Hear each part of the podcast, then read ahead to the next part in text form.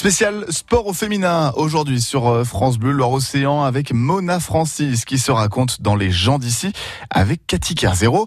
Cette euh, jeune femme installée à Orvaux depuis trois ans est une sportive de haut niveau en paratriathlon.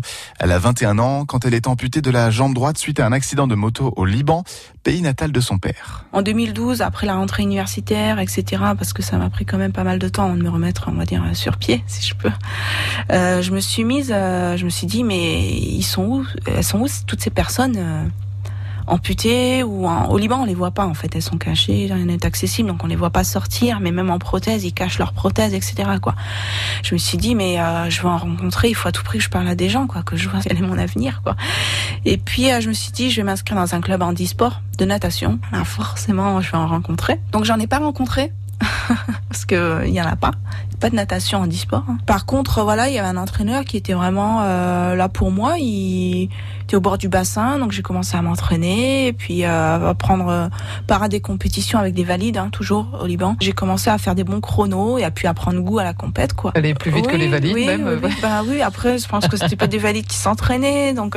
Mais bon, bref, je commençais à prendre goût au podium, on va dire, en médaille. Au-delà de la gagne, j'imagine que dans, dans l'eau aussi, le handicap disparaissait. Bah, le handicap oui, oui, il a disparu direct. La première fois que je suis allée dans l'eau, c'était sur une plage de galets avec euh, ma famille. Et puis, euh, je dis, bon, ben, je vais y aller.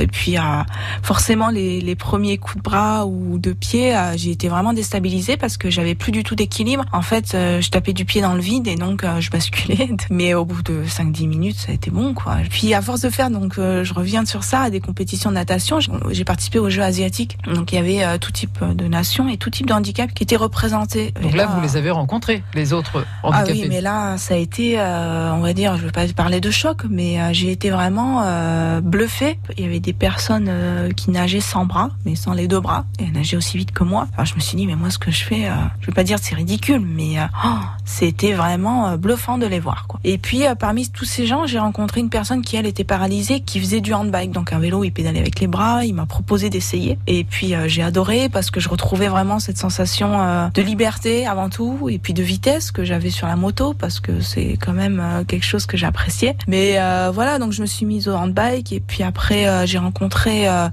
Au Liban, je faisais souvent des triathlons, mais par équipe. Donc moi, je faisais la partie natation, les autres faisaient le reste. Puis finalement, je me suis dit, mais j'aimerais bien tenter un triathlon, etc. Donc quand je suis arrivée en France, donc encore deux ans après, donc en 2016. première chose que j'ai faite, c'est que je me suis rapprochée du club de Saint-Herblain, le Saint-Herblain Triathlon Club.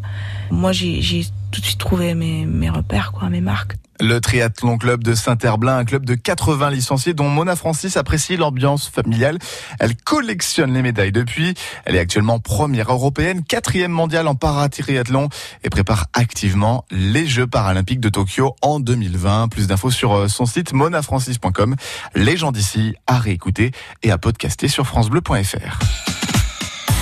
Sophie Scarpula nous rejoint dans un instant. Ça va être l'heure de jouer. On découvre ensemble avec encore un, très beau cadeau pour euh, le premier qui déchiffrera les indices sur France Bleu Loire-Océan.